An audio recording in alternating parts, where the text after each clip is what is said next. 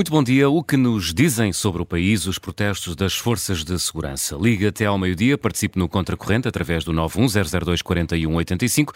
Se preferir, acompanhe o programa nas redes sociais e escreva a sua opinião nas caixas de comentários. Dezenas de agentes da PSP e da GNR voltaram a concentrar-se ontem à noite em vários pontos do país, dando corpo a um movimento de protesto que nasceu de forma inorgânica e que rapidamente assumiu formas que ameaçaram limitar a capacidade operacional das forças de segurança, nomeadamente eh, quando em muitas esquadras e quartéis uma boa parte das viaturas começou a ser declarada inoperacional. Os sindicatos parecem ter sido apanhados de surpresa e os eh, dirigentes daquelas forças policiais eh, preferiram não condenar os protestos. Queremos, por isso, discutir no Contracorrente de hoje o que eh, revelam estas movimentações sobre o estado de espírito das nossas eh, forças eh, policiais e com esta questão, José Manuel, eh, têm razão os protestos ou estão a ir longe demais? Olha, eu acho que. Bom dia novamente. Bom dia outra vez. Uh, acho que tem razão não, em, muitos, em muitos pontos, uh, e aliás basta, porventura, ler uh, o comunicado que o Presidente da República fez quando promulgou o decreto-lei relativo ao subsídio de risco do, da Polícia Judiciária, mas já lá vamos. Uh, agora, há nestes protestos algumas coisas que nos deixam sempre desconfortáveis. Porquê? Porque estamos a falar de uma força de segurança, uma força policial, e, força, e as forças policiais, uh, por definição, têm limitações aos seus direitos de protesto, digamos assim, aos seus direitos, de, por exemplo, à greve, não têm uhum. direito à greve. Uh, a, a, greve é um direito constitucional, o direito, não tem direito a ter sindicatos do ponto de vista formal do termo, portanto, há associações eh, como, como as outras, as outras, as outras, todos os outros trabalhadores, mas isso, quem vai para este tipo de forças sabe, portanto, forças de segurança, forças militares, sabe que há aqui um equilíbrio e ele, não, não, ninguém os obriga, eles voluntariamente abdicam desses direitos. O que levanta sempre questões, sempre que há uma reivindicação, um protesto, e desse ponto de vista, uh, há sempre aqui um equilíbrio difícil, não é? Quer dizer, estamos a falar de uh, cidadãos a quem nós damos o direito de andar armados, por exemplo. Claro. E isso uh, damos esse direito, mas retiramos outros. Há aqui um equilíbrio. Não, portanto, esse equilíbrio é um equilíbrio que existe nas democracias e não, não deve ser posto em causa. E desse ponto de vista, quando nós olhamos para estes protestos, uh, eu diria que alguns estão absolutamente dentro daquilo que é o razoável e o civilizado, outros ficam ali na, no, outros, bem, outros se tivessem sido feitos, não sabemos se foi, se não foi feito, já seria mais complicado. O que é que eu quero dizer com isto? Quer dizer que, por exemplo, eu estive a ver o vídeo do Pedro Costa. O Pedro Costa é o agente uh, da PSP que começou isto tudo. Ele é um agente, é um senhor alentejano, veio do Alentejo para Lisboa, uh, começou por estar na, nas Forças Armadas, depois uh, optou pela carreira de, da polícia, esteve na Esquadra da Amadora e agora está no aeroporto aeroporto de Lisboa. E uh, o vídeo é um vídeo interessante porque é um vídeo eh, que, que se, não é um vídeo de, um, de alguém que quer subverter nada, não é? É alguém que está revoltado, que apela a um protesto dentro daquilo que é a sua civilidade, mas ao mesmo tempo é assim um grito de alma, não é? Uh, nós temos uma peça sobre ele aqui no Observador, reproduz-se lá o vídeo, portanto, quem quiser ficar mais por dentro pode ver isso. Já diferente é aquilo que se passa no grupo de Telegram, que tem 17 mil membros. Já tinha, tem 17 mil. Já tinha 17 mil, não sei se já terá mais. Uh, ontem tinha 17 mil, hum. hoje não sei. E nesse grupo há um pouco de tudo, aquilo é muito caótico. Aliás, a gente não sabe se todos serão agentes, não As agentes. Não serão sabe. todos agentes? Serão todos agentes, não agentes, não é? Portanto, não, não se tem ideia disso e começam a aparecer as coisas muito caóticas, género, como é que se fundem os fusíveis e que fusíveis é que devem ser fundidos de um certo tipo de viaturas para não, enfim, aquilo que em princípio, mas não, nem sequer há nenhuma garantia que aquilo seja a ser concretizado. Até porque a inspeção uh, da, da, administração interna uh, já olhou para estes casos e ainda não encontrou nenhuma situação irregular. Isto, apesar de estarem a acontecer coisas que nós, diríamos assim, como cidadãos, epá, nos deixam muito desconfortáveis. De repente, uh, a PSP não ocorre a certas situações se elas não implicarem risco de vida, isto é, se eu tiver um carro parado à minha porta que me impede de sair da garagem, uh, já não posso chamar o PSP, mas ele não vai lá. Uh, e o, mas se for uh, violência doméstica já vai, porque aí há risco de vida. Quer dizer, eu acho que isto é, em termos de comportamento, razoável, mas desconfortável. desconfortável porque há, uma, há decisões aqui que são tomadas em função de um protesto. Sendo que, na base, de, de, de, o fundamento para isto poder ser tomado é que há muitas, muitos carros que estão a ficar parados.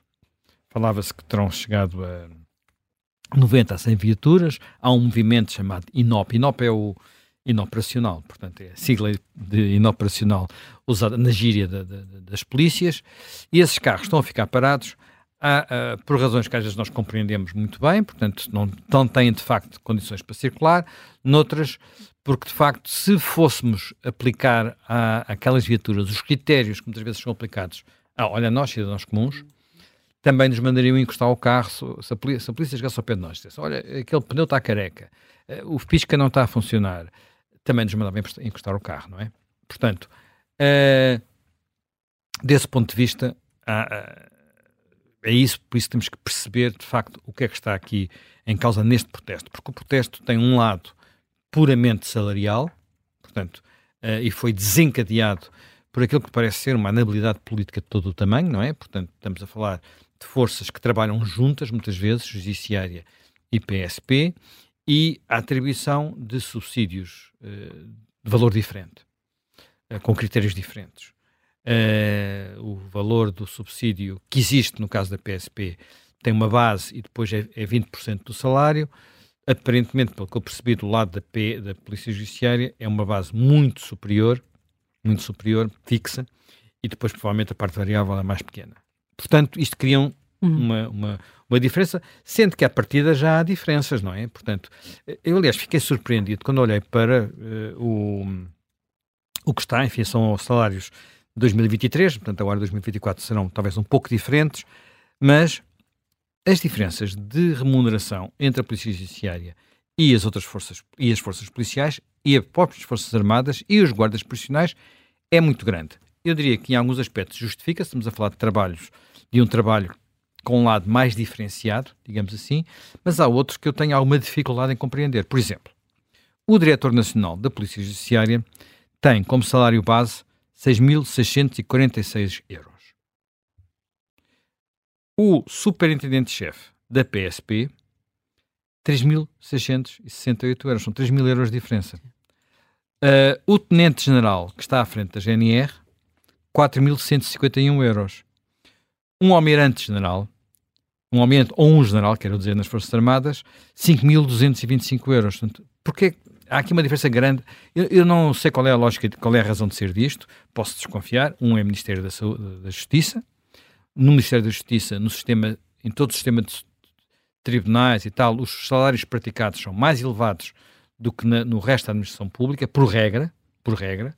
Aliás, quem consulta os boletins mensais das apresentações na administração pública, na Caixa Geral de Apresentações, verifica que os salários mais elevados são quase sempre, quase sempre de, do Ministério da Justiça, juízes, magistrados no Ministério Público.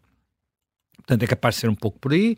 Isto é, tem seguramente razões históricas. O Ministério da Justiça, até durante muito tempo, nem recebia dinheiro do Orçamento de Estado, ou recebia pouco, era, era tudo eh, as taxas e emolumentos que financiavam o Ministério da Justiça, que lhe dava uma certa autonomia, enfim.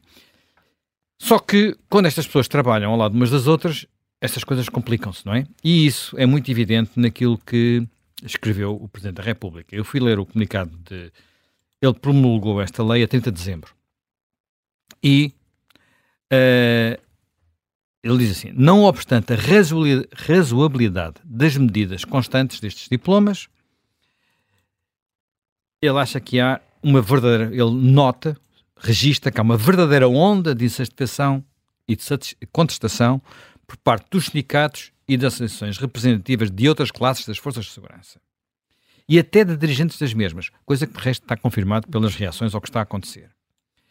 Uh, face à discrepância e disparidade de valores a oferir por uns quando comparados com outros. Isto está no comunicado, está no site da Presidência.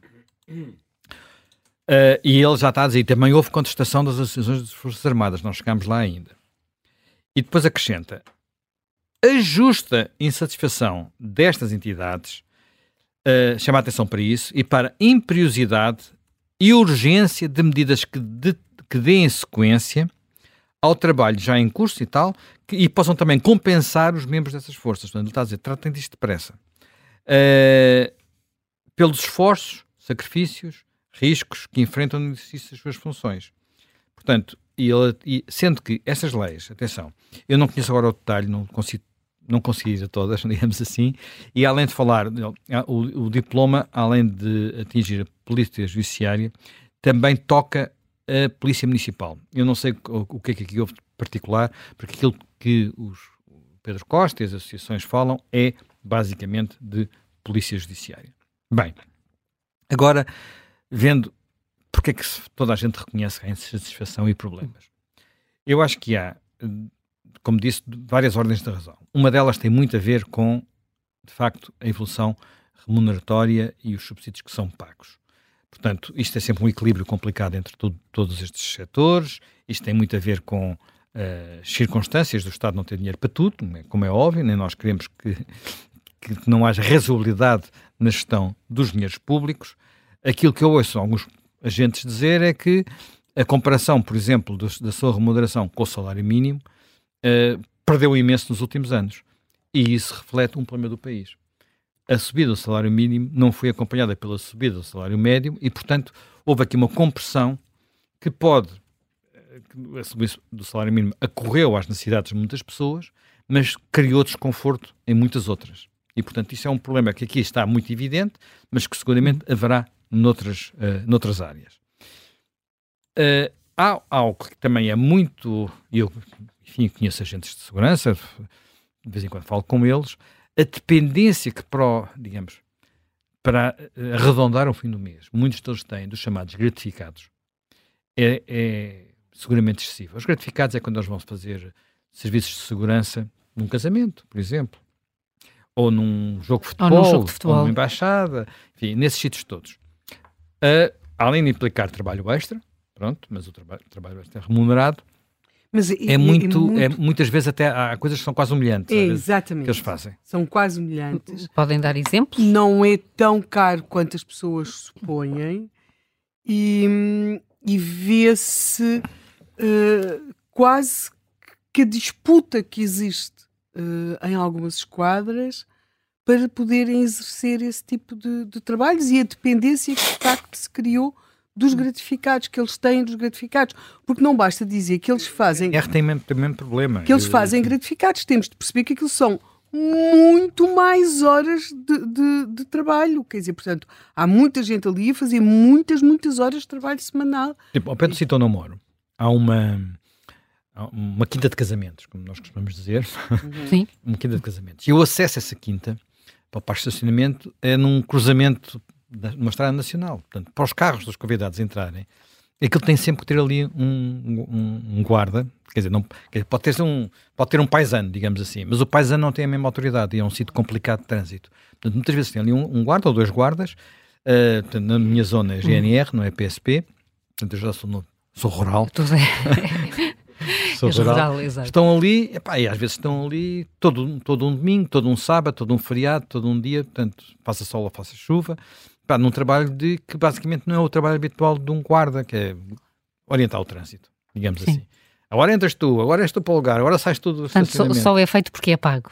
Só é feito porque é pago, digamos assim. Hã? Nesse caso, pelos, pelos privados. Ana Miguel dos Santos, bom dia, bem-vinda também. Desculpe. Um, bom dia a todos. É, é, pago não pelo Estado, é pago pelo privado, pela entidade contratante. Sim, sim. Isto é muito importante. Pois. Sim, Faz toda a diferença. Pois. A pessoa dirige-se ou contacta a PSP, diz o, serviço que pretende e depois é um, indicado um agente. Um ou mais ou agentes, dois. não é? Um ou dois, mais ou dois. Quatro, não é? Nos, nos, nos encontros do, no futebol é mais ou menos coisas parecidas, não é? Bem, é. é mais ou menos o mesmo. Bem, depois há, há, há, isto que tem a ver com a remuneração e com o fim do mês, digamos assim, com as carreiras, com a ideia de progressão, porque isto de facto, a progressão, uma pessoa pode estar muitos anos e progredir muito pouco. E depois há outra coisa que é as condições de trabalho. As condições de trabalho. Aqui temos condições de trabalho que têm a ver com as viaturas, têm a ver com os computadores e têm a ver com as instalações. Eu devo dizer, vou tentar lembrar-me, eu acho que na minha vida passei duas noites em instalações da PSP. Uma tu já sabes qual é que foi, foi aquela em que eu fiquei, fiquei detido antes do 25 de Abril, enfim, foi outras circunstâncias. Mas passei uma outra, uma vez, nos Açores, uma vez que acompanhei, uh, era presidente Mário Soares, a uma sessão na, na, na ilha de, do Faial, e já não havia lugar nos hotéis, e o único lugar que eu, eu e o fotógrafo, eu na altura trabalhava no Expresso, arranjámos foi ir dormir para a Câmara da PSP da cidade da Horta. Epá, e, não foi, e foi simpático, devo dizer, não, foi simpático. Só que eu ontem estive a ver imagens do estado de algumas instalações hoje em dia, nomeadamente as instalações de pá, os duches, as, as, as, Sim, as casas de banho, casas de banho balneários, balneários uh, mesmo outra, outras zonas em muitas, muitas, muito, algumas delas aqui no centro de Lisboa. Nós estamos a falar de sítios remotos. Estamos a falar do centro de Lisboa e algumas esquadras que são grandes, importantes. Portanto, eu acho que quando se é obrigado a trabalhar aqui, quando se diz que para tomar um banho, às vezes é preciso que os guardas que já não ganham muito se inscrevam num clube, num, num ginásio nas redondezas para poderem tomar um banho quente. Nós estamos, estamos com esta temperatura que estamos e numa dessas quadras de Lisboa não há água quente há semanas. Portanto, tudo isto cria uma. Hum. Epá, uma insatisfação. Uma insatisfação crescente, não é? E, e, e eu devo dizer que eu vou contar uma história que uma vez me contou, me contou publicamente, foi um debate em que eu estava com, com ele, o Carlos Carreiras, presidente da Câmara de Cascais. Cascais. A Câmara de Cascais é uma Câmara relativamente rica. Vamos deixar-nos de histórias. É. O imobiliário uh, em Cascais tem corrido muito bem, tem dado muito dinheiro à Câmara. Ora bem, e ele, com estes problemas todos, resolveu, epá, é uma, uma zona vive do turismo, tem que ter segurança, portanto tem que ter a PSP visível, como deve ser. E então ele perguntou à PSP local, que não depende dele, não estamos a falar de Polícia Municipal, o que é que eles precisavam, o que é que eles precisavam, que ele pagava. Ele, Câmara, pagava. E uma das coisas que ele dizia assim, eles estão tão habituados a pedir pouco, que eu tive que lhes dizer, mas é só 40 coletes, vocês que precisam de coletes de, à prova de bala? Sim, sim, sim. Uh, dois. Epá, dois, não querem dez. Quer dizer, todos, o número não me recordo se era este. Mas eram um bocadinho este género. Uh, acho que também deu viaturas, precisamente porque as viaturas não estavam em condições. Uh, e outro, uh, outros, pronto, quer dizer, não pagou salários, como é óbvio, não é? Mas recursos que faltavam claramente, os carros andavam a cair, eles não saíam à rua porque não tinham os coletes, coisas desse género, provavelmente também os transmissores, os computadores. A Câmara tinha dinheiro, queria, quer dizer, garantir que não estragava o turismo e a, e a segurança de, do seu conselho, porque é galinha dos, galinha dos ovos de ouro, galinha dos ovos de ouro, portanto pagou. Portanto, isto não pode ser assim, não é? Isto não pode ser assim, mas há muita noção de que isto é assim. E desse ponto de vista também é um sinal do estado em que está o país, porque nós sabemos que, por exemplo, houve cortes brutais no investimento uh, numa altura em que, eu diria, já não era necessário ter se as prioridades tivessem sido outras. Estou a falar, em, quando digo prioridades, é distribuir o dinheiro de outra maneira. Estou a falar dos anos uh, das cativações, porque as cativações levaram um investimento público para níveis em que, como se costuma dizer, o próprio capital existente não era reposto.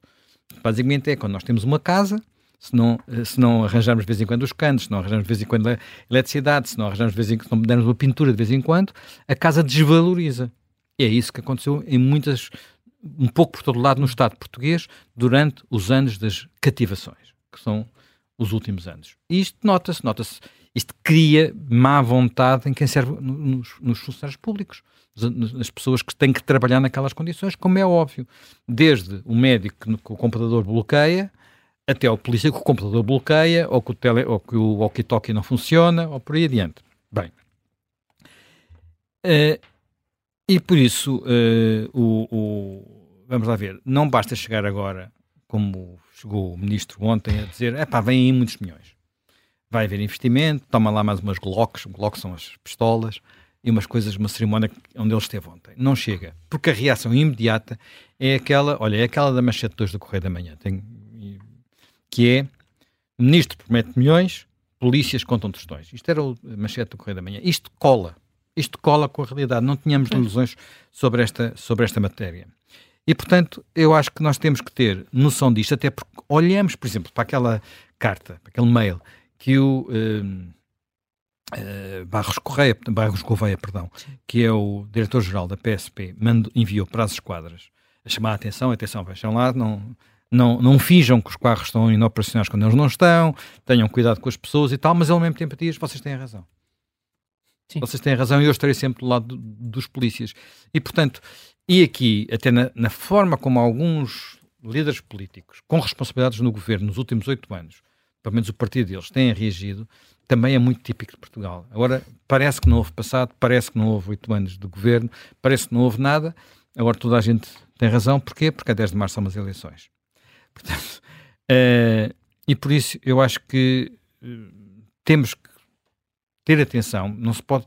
Penso que quem está a protestar não deve pisar o risco e até ao momento não há sinais que isso tenha acontecido. A Inspeção Geral do, do Território, já, do território não, da Administração Interna, já esteve a olhar para o que foi feito e não encontrou. Enfim, há uma questão que o Ministério Público está a ver que é os números de telefone trocados uhum. em algumas esquadras que enviavam para a Polícia Judiciária. Eh, se haverá aí ou não, de facto, eh, no limite um crime, não é? Portanto, eh, é preciso ter atenção a isso, mas há Quer dizer, isto é uma daquelas situações que estava para explodir. Uhum. Agora, eu fico com a sensação de que, repara, isto aconteceu inorganicamente. Foi um Pedro Costa que fez um vídeo nas, nas redes sociais, que publicou uma carta aberta e depois foi deitar, deitar dormir no chão nas escadarias da Assembleia. E de repente tem centenas de, de, de colegas de profissão. Foi um, foi um rastilho. Foi um, foi um rastilho. rastilho. E estas coisas acontecem, e nós quando às vezes falamos de que ficamos muito surpreendidos com, quando certas forças políticas de repente têm uma votação que nós esperamos, é porque há, há muito naquela parte da sociedade que não tem a atenção das elites, e nós, jornalistas, fazemos parte das elites, mesmo podemos, podemos não ganhar como as elites às vezes, mas fazemos parte das elites e circulamos entre as elites, nessa parte do país que não faz parte das elites, muitas vezes passam nas traseiras de Portugal, como eu costumo às vezes dizer, passam-se coisas que são invisíveis e que fazem fermentar um descontentamento uh, inorgânico que, quando aparece em Portugal, tive esta manifestação, em França deu os coletes amarelos. Portanto, e é bom ter noção de que destas coisas e os políticos não podem fazer de conta que chega ir a inaugurações e dizer que o futuro é que vai ser bom quando há já muitos anos de eh, promessas não cumpridas. Eu acho que estamos mais uma vez perante uma situação destas. Isto não creio que tenha solução fácil, porque estamos a falar de forças com muitos elementos e custos orçamentais elevados, mas as pessoas, quer dizer, todos os cidadãos têm direito a ter uma expectativa e que essa expectativa seja cumprida. Aquilo que eu tenho a sensação que existe neste todos estes casos que envolvem muitos setores da administração pública são expectativas não cumpridas. E a partir desse momento há desinvestimento ou protesto o desinvestimento já é mau, o protesto às vezes pode ser pior. Mas às vezes o protesto é a forma de acabar com o desinvestimento. Vamos ver eh, como evolui, até porque uh, nesta altura deverá estar a começar uma, uma reunião que o diretor nacional da PSP uh, uh, marcou com os, com os sindicatos, mas como dizíamos, este movimento nem sequer está representado pelos sindicatos. Ana Miguel dos Santos, nós já fomos ouvindo aqui um pouco. Bom dia, jurista especializado em, em assuntos militares e de defesa. Este mal-estar é legítimo? Sem dúvida. Bom dia a Bom todos dia, aos ouvintes. Eu, eu vou começar por uma frase que me veio, que me veio logo à cabeça. Este, o país dos discursos não é o país real. E isto resume não só aquilo que está a passar nas forças de segurança um, ehm, e estes movimentos inorgânicos, como o, o, o Zé Manel uh, descreveu muitíssimo bem, julgo que identificou todos os pontos que me parecem essenciais uh, e que eu, uh, iria, eu iria aqui também destacar. No fundo, um, existem duas formas de remunerar as pessoas. Um, eh, porque nós passamos a maior parte do nosso tempo uh, no trabalho, basta nós termos esta empatia, não é? Percebermos uh, a, a, função salarial e depois há uma coisa que se chama a moral das tropas, que se usa muito no mundo militar. E aqui o moral das polícias está em baixo. E, sem dúvida, o discurso dos, do, do, poder político nos últimos anos tem sido uma política, e, e eu agora saio aqui um bocadinho da questão uh, de segurança e vou um bocadinho à análise daquilo que me parece que têm sido os discursos políticos, não só na uh, circunscrita às questões de segurança, mas um pouco por todas as matérias. É um, são discursos dos anos 80, 90 e não chegamos ao século XXI continuamos a prometer coisas, a fazer aqueles discursos redondos dos, dos speakers notes e dos uh, que aprenderam todos na mesma, na mesma cartilha. E eu ontem fiquei uh, chocada, porque eu acho que é, é, essa a palavra, quando, quando vejo o Ministro uh, da Administração Interna que tem tido aqui um, um, papel sempre muito moderado, nós, nós acabamos sempre por, por, uh, por uh, é um bom ministro porque não tem criado grandes anticorpos e portanto vem de inauguração em inauguração, agora vou dar 100 viaturas, agora vou, vou dar mais, parece migalha aos pobres. E, e as pessoas estão cansadas, porquê? Porque é, é o que eu digo, o país dos discursos não é o país real. E aquilo que nós não nos podemos esquecer, sejam forças de segurança que têm limitações de direitos, muitas restrições e muitos, muitos constrangimentos, não são pessoas, uh, ou melhor, não são autómatos, não são robôs, são pessoas com necessidades, com, uh, uh, com, que vivem permanentemente num paradoxo, que é a obrigação, um dever, porque este está nos deveres do seu estatuto profissional, um, o dever de acudir a situações de, de, de, de segurança.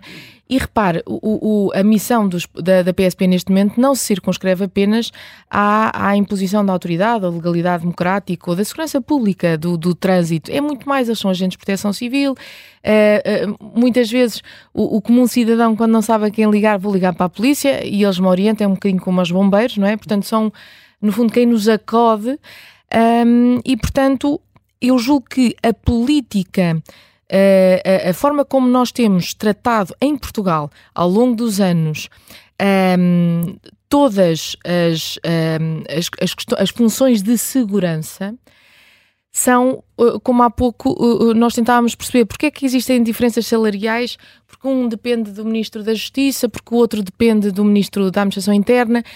O grande problema é que nós somos um país muito pequeno, com muitas eh, é uma manta de retalhos as polícias nós, eh, eh, e as funções, as funções de órgão de natureza criminal. Hoje em dia, a, nossa tendência das políticas públicas de segurança tem sido espartilhar estas funções e, simultaneamente, atribuir competências que eram originariamente Uh, da Polícia Judiciária, as competências de investigação criminal. Hoje, a ASAI, qualquer uh, uh, agente da ASAI pode empunhar a arma para, uh, para impor a sua autoridade em termos de segurança económica. Portanto, eu julgo que a, as políticas de segurança pública em Portugal têm sido tratadas como se fôssemos. Uh, é, as quintinhas, as corporações, julgo que nós também já, já falámos disto aqui uh, a miúde, e sinceramente uh, continuamos uh, a lançar a lançar aqui discursos. Ah, mas eu, eu há pouco estava a dizer, o Ministro da Administração Interna ontem dizia: Eu sou sensível uh, a, pôr-se do lado dos polícias, mas uh, os outros partidos estão a instrumentalizar uh, as políticas de segurança. Quer dizer, isto a certa altura, um partido político, a oposição, não pode tomar. Uh, uh, passo aqui quase a redundância, uma posição sobre qualquer matéria porque está a aproveitar-se politicamente. Não, tem que, tem que tomar posição e tem que. A questão é eh, já chega de dizermos que ah, somos todos muito solidários e temos todos que uh, aumentar a remuneração. E a questão é como é que vamos fazer isso? Porque depois temos aqui outro problema que é. Efetivamente, o que tem acontecido, há pouco eu também queria uh, voltar, uh, ainda no outro dia eu, eu, comentei exatamente aqui, chamei a atenção para isso. As, as funções mais superiores destas grandes estruturas ganham muitíssimo bem. O problema, por exemplo, nas Forças Armadas é exatamente as primeiras 14 posições, que era a questão da atratividade e da retenção. E o que é que acontece? Quando nós temos muitas, uma, uma enorme disseminação de órgãos policiais e de funções de segurança, estamos a aumentar a probabilidade de termos também disparidades salariais. E o que é que acontece a, disparidade não, salarial? Só para, só para confirmar, enfim, este ano já não será assim porque o ordenado mínimo é diferente. Mas o ordenado de entrada para um soldado ou segundo grumete nas Forças Armadas era o ano passado 769 euros. Exatamente. Portanto, eu acho que até uh, é o ordenado mínimo era 770, não é? Exatamente, Portanto, era, abaixo, ordenado, era abaixo. Era abaixo. E com, é, e com os descontos ainda, ainda claro, pior, claro. não é? E portanto, e o Zé Manuel disse outra coisa também muito interessante. Uh, uh, a diferença, portanto, podemos estar a aumentar o salário mínimo, mas o maior empregador aqui, eu, eu acho, eu acho graça quando vejo o Primeiro-Ministro anunciar o aumento do salário mínimo, sim. E o que é que isso traduziu em termos de aumentos para a remuneração? O maior empregador? que é o Estado, não é? No que é que isso se refletiu em termos de aumentos? Um, sendo que este problema, e, e, realmente isto é um movimento inorgânico que uh, circunscrito aqui às forças, às forças de segurança, mas é um problema transversal e as pessoas vão sentindo isso porque um, temos tido classes que acabam por ser um, o, que tem acontecido, e isto é que é o problema. A percepção pública que nós temos, e eu tenho esta percepção, e portanto admito que, que, toda, que muita gente também a tenha, é de que quando nós temos um problema, então uh, o ministro uh, chega lá e diz: Como é que eu agora vou calar aqui esta, esta, esta corporação? Hum. Então toma lá, isto, isto é mesmo negociar migalhas, isto a certa altura. Uh, como eu disse, nós somos um país pequeno, temos que ter um Conselho de Ministros cada vez mais. Ehm, menos repartido uh, e quase a negociar agora vou agradar mais a estes ou vou agradar mais àqueles. Uh, temos que deixar, temos que definitivamente olhar para uh, as nossas matérias de segurança, deixar de achar que são matérias que acabam por ser só faladas pela extrema-direita ou, ou, ou pelos extremos, a extrema-esquerda também, numa posição de ataque. E, e, e, perdemos o essencial, porque no fundo, no final do dia, todos nós, e não há exceção, não há, porque isto é humano, isto nasce connosco, o nosso instinto de sobrevivência. O valor que nós mais prezamos é o valor da segurança. E nós, para sermos verdadeiramente livres, temos que nos sentir seguros. E não nos podemos esquecer disso. E, e, e realmente, uh, uh, para, para terminar esta primeira Sim. abordagem, só para dizer, uh, esta, estas reuniões, hoje admito que, portanto, a reunião que foi marcada agora pelo Diretor Nacional para reunir com os sindicatos não vai dar em grande coisa. Portanto, eu, eu imagino que esta reunião uh, vai servir, porque ele não tem a capacidade para, para de esvaziar, pode servir nada, para esvaziar nada, o protesto? Nada, não vai, não vai servir, porque o movimento é inorgânico. Um, e quando os movimentos são inorgânicos, há algo que deixa de estar no controle das outras, uh, do, das, da, da, nossa autoridade. Isto já chegou ao ponto limite. E quando nós chegamos a este ponto limite, é muito difícil controlar. Esta reunião só se vai resolver com o Ministro das Finanças a dizer nós respondemos uh, verdadeiramente às, às, às reivindicações, não só de recursos, como também às reivindicações salariais. É um ótimo ponto de partida, Ana Miguel dos Santos, para, para irmos ao contacto ao telefone com o Costeira, que é o Presidente do Observatório de Segurança Interna. Bom dia, o Costeira. Obrigada por estar eh, aqui também connosco nesta, nesta discussão em que parece evidente que há, que há de facto um mal-estar grande uh, dentro da, das forças de segurança e também que estes movimentos inorgânicos estão a ganhar muitos adeptos. Isto é um, isto é um novo problema também para os decisores. Eh, bom dia, obrigado uma vez mais pelo convite. Um, bem, nós realmente estamos face a um grande problema, e eu já tive a oportunidade de dizer várias vezes que as carreiras base das forças de segurança, nomeadamente da GNR e da PSP, precisam de ajuda. E, e quando digo preciso de, precisam de ajuda, precisam mesmo. Nós já não estamos a falar quase do ponto de vista político, já percebemos que do ponto de vista político houve quase sempre uma incapacidade para resolver uh, estes, estes problemas, mas nós já tocamos no, no aspecto social. A, a sociedade, uh, como, como dizia a minha antecessora, a sociedade, para ser verdadeiramente livre, tem que ter segurança. E quem dá segurança eh, eu, eu, lamento dizer, mas, mas não, não são os super-heróis. São uns senhores e umas senhoras que são realmente verdadeiros super-heróis, que se chamam polícias, sejam da GNR, sejam da PSP, eh, sejam até da Polícia Judiciária e de, outras, e de, outras, e de outros organismos. Mas nós realmente, enquanto sociedade, enquanto nós acharmos que é muito mais fácil uh, um, ostracizarmos um, um, um, polícia patrulheiro que faz o seu trabalho, sabe lá Deus como e em que situações, uh, é, é, nós, nós devemos pensar que o devemos defender. Porque deixa-me deixa dizer uma coisa que muitas vezes as pessoas não conseguem pensar. O polícia patrulheiro, que eu já disse várias vezes publicamente, que é o, o, meu polícia, é o meu polícia enquanto cidadão, é o meu herói, é aquele que entra de serviço e vai a um sem número de chamadas, desde violência doméstica, desavenças entre vizinhos, problemas de ruído, problemas de trânsito, e é obrigado a resolver em milésimos de segundo todas estas situações partindo de decisões que ele próprio tem que fazer em milésimos de segundo eh, sobre várias disposições legais. Disposições legais para as quais ele teve uma formação relativa, porque são muito poucos, infelizmente, os polícias que são licenciados, por exemplo, em Direito.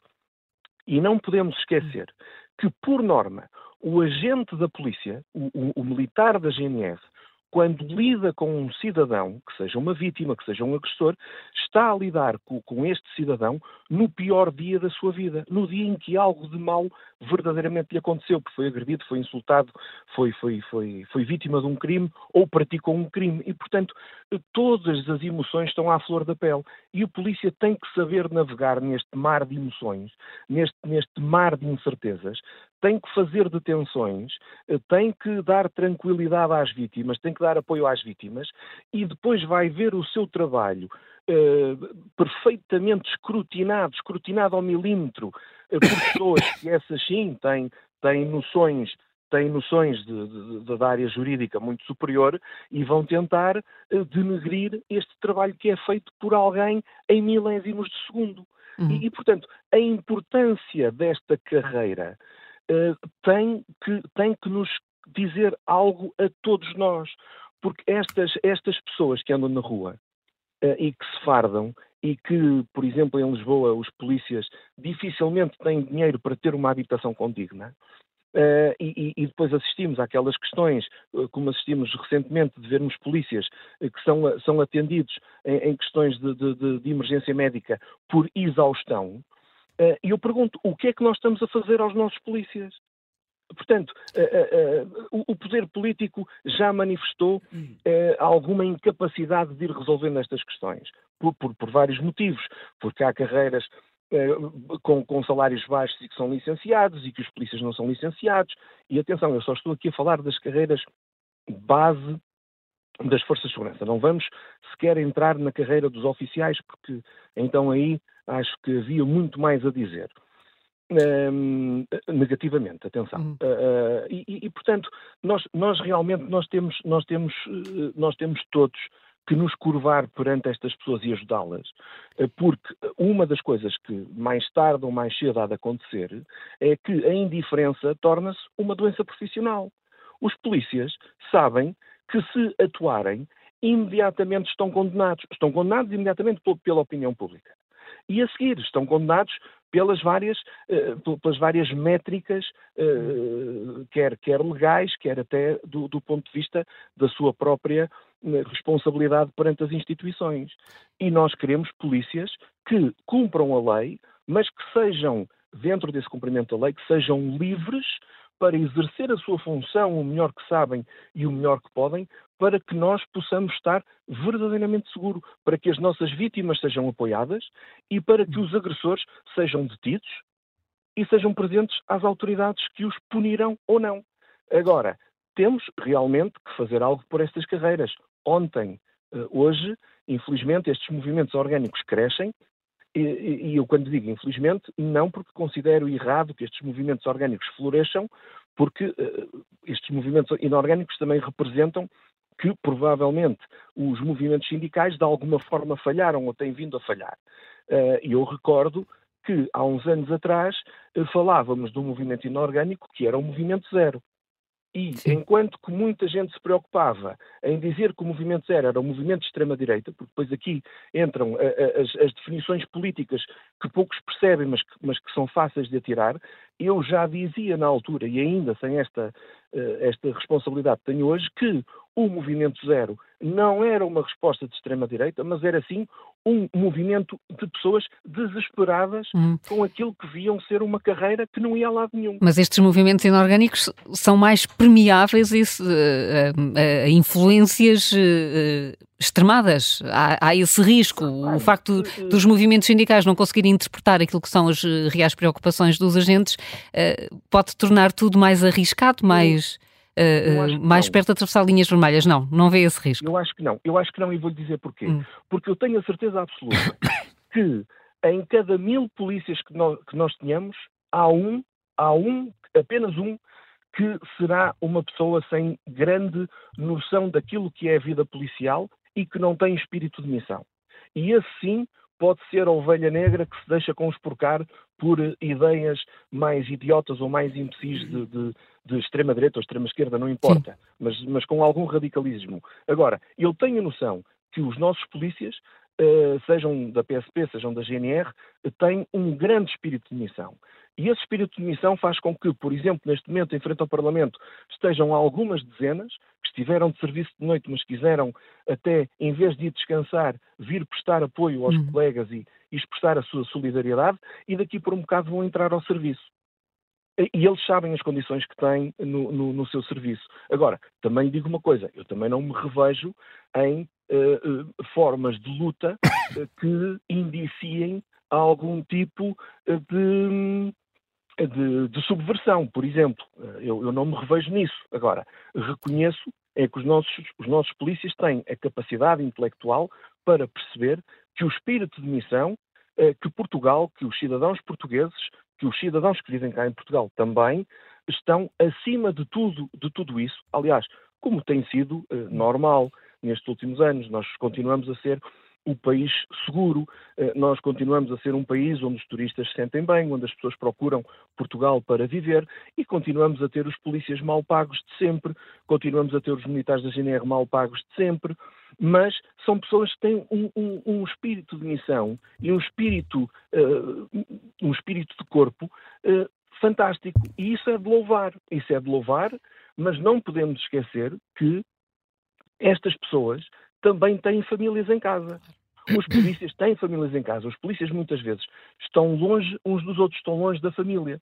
E, e repare, eu ainda há pouco falava com, com, com um polícia meu amigo uh, eh, um, ehm, e, e, reparem numa situação. Uh, um, um, um, agente da PSP casado com uma militar da GNR. A militar da GNR é colocada no comando do Porto. O agente da PSP ainda fica oito anos em Lisboa à espera de ser reunido com a sua família, com a sua mulher e com a sua filha. E eu, eu pergunto, como é que é possível que entre duas instituições desta natureza a lei do cônjuge não se aplique, por exemplo? Como é que nós deixamos separar uma família de polícias, porque um é PSP e outra é GNR e têm filhos, como é que nós, como é que não há um mecanismo, como é que o governo, um MAI, não obriga estas instituições, por exemplo, a, a, a aplicar de forma transversal uma, uma coisa tão simples como a lei do cônjuge, que acho que ninguém a discute, ninguém, ninguém, ninguém, ninguém se ninguém a questiona, claro. uma situação uhum. destas, como é, que, como é que é possível que isto não se aplique a um militar, a uma militar da GNR ou um, um agente da PSP? Isto não cabe na cabeça de ninguém. E isto é, por exemplo, uma forma simples que nós tínhamos de socialmente apoiarmos estes polícias. Repare, Deixe-me dar-lhe um exemplo uh, que a mim me choca de sobremaneira. Uh, quando fecharam as messes nas, das, e as cantinas, das, principalmente da PSP, o primeiro impacto negativo que isso teve foi nos polícias reformados. Polícias esses que viveram toda a sua vida dentro de esquadras e comandos da polícia e que de repente deixaram de ter um sítio para onde iam confraternizar com os seus amigos, com os seus colegas de uma vida. Portanto, isto não se percebe. Hum. Portanto, há, há, medidas que nós muitas vezes uh, uh, não, não, conseguimos uh, atingir e que danificam seriamente aquilo que é o corpo basilar das nossas forças de segurança. A forma como nós tratamos os polícias que têm problemas do, do, do foro mental, por exemplo, uhum. é inacreditável. E, e, portanto, ou, ou seja, nós... eu gostaria, nós ouvimos aqui a Ana Miguel dos Santos a, a dizer eh, que estes problemas só se vão resolver com o Ministro das Finanças, mas há mais do que isso, afinal, não, e às vezes eu, algumas. Eu, eh, eu percebo, mas há vamos além disso, uh, apesar de ser fundamental e uh, haver aqui, uh, nem que seja agora este, esta questão do subsídio dos 700 euros que possa aliviar de alguma forma o, o, o, protesto do momento, mas lá está, estamos num, numa questão estrutural outra vez. E vamos precisar não, de Ministro das Finanças mas, na mesma. vamos precisar de Ministro das Finanças. Mas, sabem uma coisa, as pessoas também não podem esquecer e, e, e quem, quem, tem algumas noções daquilo que são os orçamentos de Estado do Ministério da Administração Interna, por exemplo, sabem perfeitamente que aquilo que aconteceu uh, com a PJ, que é um Corpo Superior de Polícia, é absolutamente impossível de replicar uh, no Ministério da Administração Interna, porque o orçamento é incomportável. Agora, a Ana disse muito bem que o problema passa pelo Ministro das Finanças, passa sim senhora, e sabem como é que passa pelo Ministro das Finanças? Porque os polícias já têm há muito tempo um regime de exceção fiscal eh, em que tributa apenas em 10% o, o, os valores do, do, dos, dos, dos, seus trabalhos remunerados. E, portanto, eu não vejo com qualquer tipo de problema que o seu Ministro das Finanças aplique um desconto fiscal, por exemplo, de 50% aos impostos pagos pelos polícias nos seus salários, o que lhes dava automaticamente um valor líquido correspondente a esse desconto sem alterar as classes, dos, portanto, aquelas coisas dos, do, do, do, IRS. E realmente, se calhar, essa era uma forma de, no imediato, resolvermos um problema. Resolvermos um problema, não, mas, mas, mas compensarmos Sim. aqui um problema eh, sem termos um impacto negativo na, na, no orçamento do MAI, porque já é um orçamento gigante, no orçamento das finanças, até porque a nossa máquina fiscal eh, gaba-se há muitos anos, passa a expressão, de cobrar imensos impostos. E, portanto, eu não vejo com nenhum tipo de problema que se criasse no imediato um regime de transição para eh, as carreiras, as, e atenção, as carreiras base, estou a falar de agentes, chefes da PSP e de militares. E temos aqui já uh, o exemplo de quanto, de quanto ganham. O Costeira, estamos uh, em cima da, da hora. Muito obrigada por ter estado connosco. Obrigado, Presidente do Observatório de Segurança Interna, um bom dia para si. Helena Matos, será que os polícias estão a ir longe demais ou era preciso ter esta chamada de atenção? Bem, é sempre, nunca é confortável ver os, ver os agentes de segurança, os militares também, não é? Em formas de, de protesto. Quer dizer que alguma coisa não está uh, a correr como devia. Uh, eu, para já, quero assinalar que nós estamos a celebrar os 52 anos, este ano, em que passámos a ter mulheres polícias nas ruas. A PSP sempre teve, ao contrário do que se diz, não foi só em 72 que as mulheres chegaram à PSP já havia guardas, não tinham era uma carreira, não estavam na rua, porque, como é óbvio, prendiam-se mulheres e, e, portanto, havia que ter guardas para mulheres. Muitas vezes também acontecia, estamos a falar dos anos 20, 30, também acontecia 40. Uh, muitas vezes, quando as mulheres eram detidas, vinham com elas crianças e, portanto, havia também essa necessidade. Havia esquadras em que podiam estar mulheres que tinham, tinham consigo os filhos. Uh, durante algum tempo e, portanto, havia, havia guardas femininas. Agora, a chegarem às ruas, uh, aconteceu nos anos 70, aconteceu em 1972. E porquê? Porque uh, os homens não estavam para trabalhar por tão pouco dinheiro. havia pleno emprego, havia muita procura uh, de mão de obra masculina. Uh, por outro lado, para, para aqueles que queriam fazer uma carreira, a questão, a, a parte militar podia configurar-se mais interessante e, portanto, uh, houve essa necessidade de, de abrir a carreira às mulheres. Nós, neste momento, os, os, critérios para ser recrutado para a PSP, se ainda não foram alterados outra vez, porque eles têm estado, dada a, dada a falta de interesse na população por uh, concorrer aos, aos cursos de formação de agentes, neste momento já se podem candidatar indivíduos com entre os 18 e os 30 anos de idade. Uh, em geral, tinha de ser um bocadinho mais. Os, a, a, a, a, idade mais nova não era 18 e a idade mais velha não era 30. Portanto, o que se fez foi alargar o critério etário. Depois também temos aqui alturas mínimas, que também estão a ficar um bocadinho mais mínimas. Portanto, neste momento, basta aos homens terem 1,65m e às mulheres terem 1,60m. Não sei se os, aquelas paladinos ativistas do género também não querem chegar aqui, já que temos de ter todos a mesma altura. O 12 ano de escolaridade. Uh, na verdade, uh, os concursos para formação de agentes, uh, desde 2019, que não conseguem preencher a totalidade das vagas.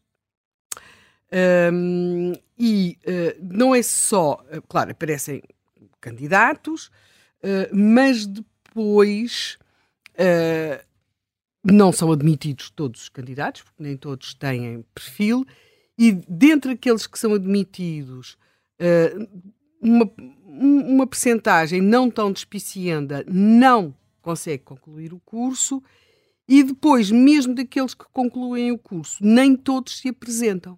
Portanto, neste momento, além de, de, de não, nunca se conseguir recrutar o número de, de candidatos suficiente para se preencherem as vagas.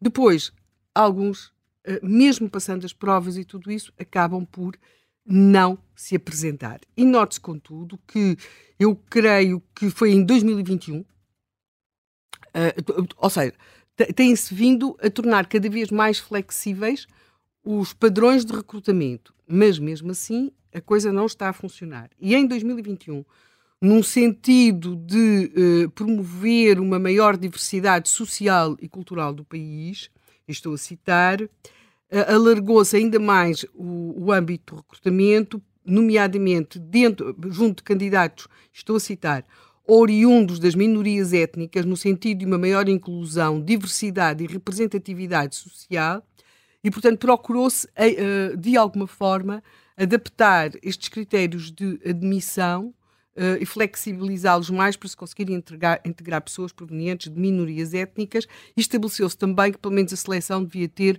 20%, 20 de candidatos do género feminino.